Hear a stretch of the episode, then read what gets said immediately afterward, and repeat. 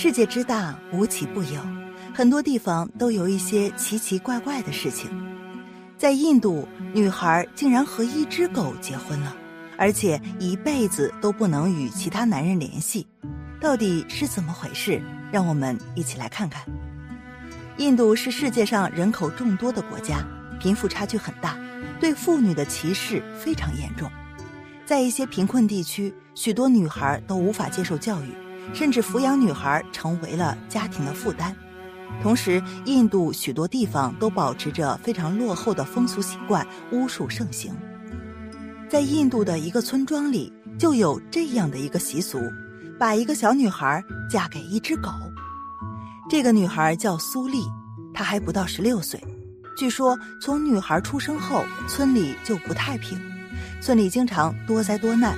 无知的村民认为是这个女孩造成的。某一天，一个村民不知是从哪里听到的谣言：只要女孩嫁给了狗，村庄就能平静下来，没有灾难。慢慢的，这个谣言就传开了。这只灰黄色的狗被称为神狗，因为它可以神化，它所要求的一切都有它自己的经验。起初，当地人不相信这一点。但当发现一些可信的证据之后，这只狗就被安置在当地的一个寺庙里了。根据规定，还需要一个神女作为他的妻子被引渡。苏丽就这样被选中了。出乎意料的是，他的父母同意了这桩婚事。苏丽的父母说：“苏丽出生之后，我们就找了一个巫师来为她算命。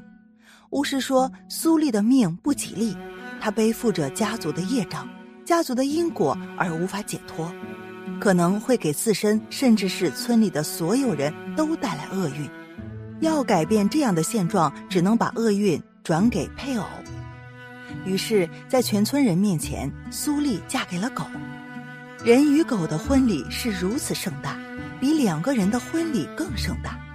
苏丽说：“我很幸运可以被狗选中，它可以帮助我摆脱业障。”我要尽一位妻子应尽的义务，全村人都会监督我的婚姻生活。我还要陪这条狗丈夫一起吃饭，一起洗澡，一起睡觉。要是惹怒了狗丈夫，我会遭到更加严厉的惩罚。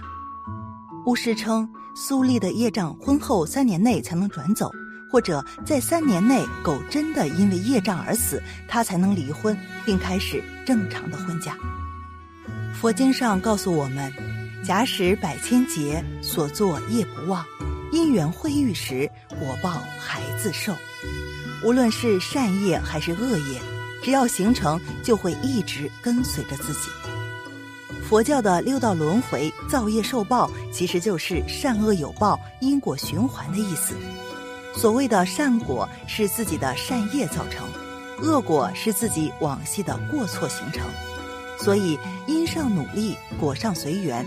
但行好事，莫问前程，才会有福至的时候。佛说，每个生命各有因果，即使是佛菩萨，也不能去直接改变谁的因果业力。这个机会只掌握在每个生命自己手中。少女的业障造就了她悲惨的命运。接下来再讲一个福至的命运，同样是嫁给狗，这位姑娘却幸福一生，而且造福后代。话说，有一位老妇人换了耳机，当她用手掏耳朵的时候，竟然从里面掏出来了一个像茧一样大的奇怪的东西。老妇人很惊讶，于是就将这个东西放在一个盘子里面。不久之后，这奇怪的东西竟然变成了一条狗，而且它的毛发还是五颜六色的，所以老妇人就给它取了一个名字，叫做盘户。之后，这条狗在机缘巧合之下被高辛氏所收养。那时候正值高辛氏统治的天下，高辛氏是皇帝的曾孙，名列五帝。在他统治的中原地区的周围，住着一些少数民族。这些人对中原地区丰富的物质资源虎视眈眈，多次侵犯。尤其是位于中原西部的犬戎部，多次袭击中原，高辛氏也多次派兵征讨他们。却仍然没有将其打败，还更加让他们有恃无恐。这让高辛氏十分烦恼，不知怎么办才好。于是他便张榜昭告天下说：“如果有人能够顺利拿下犬戎部首领吴将军的首级，除了奖励各种金银财宝和万户封地之外，还能够迎娶他的小女儿为妻。悬赏令公布之后，高辛氏收养的那一条狗就不见了。后来过了一段时间之后，他又回来了，并且嘴里还衔着吴将军的首级。原来，当那条狗听到消息之后，马上就跑到了敌方的阵营里，留在了那位首领身边。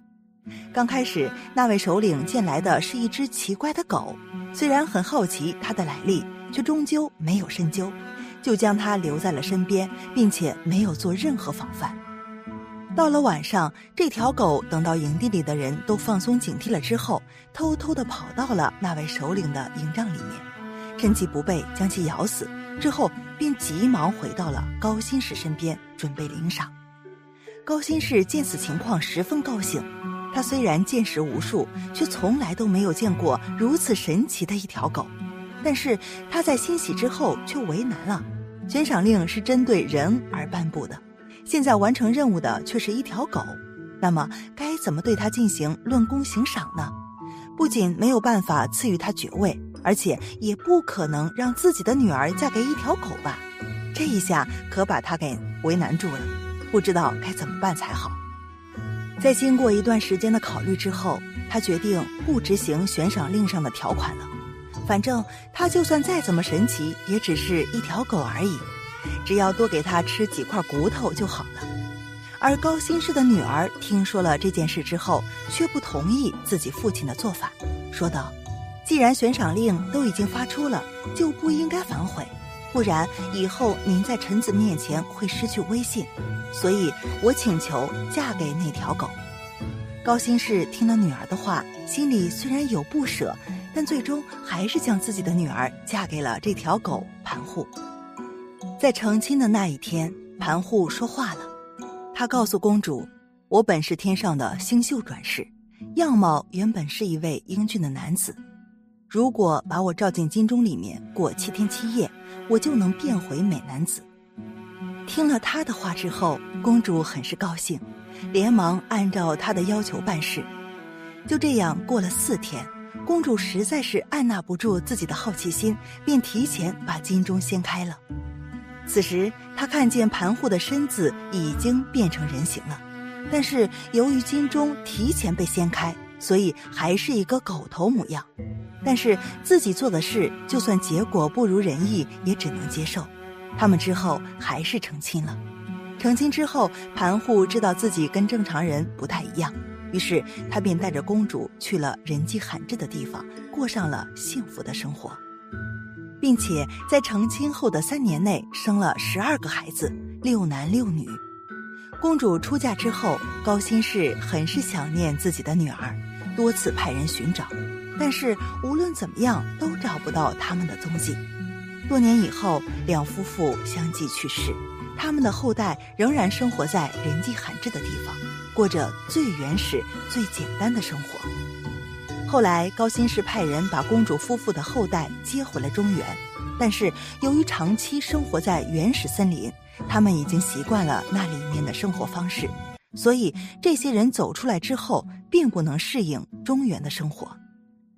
高辛氏在经过深思熟虑之后，决定分封给他们一大片土地，让他们自己经营，并且把他们称为蛮夷。他们得到了范围达三百里的地盘，并且建立起了一个名叫犬封氏的国家。本期的视频就为大家分享到这里，感谢您的观看。愿佛光照全家，愿如意伴您永远。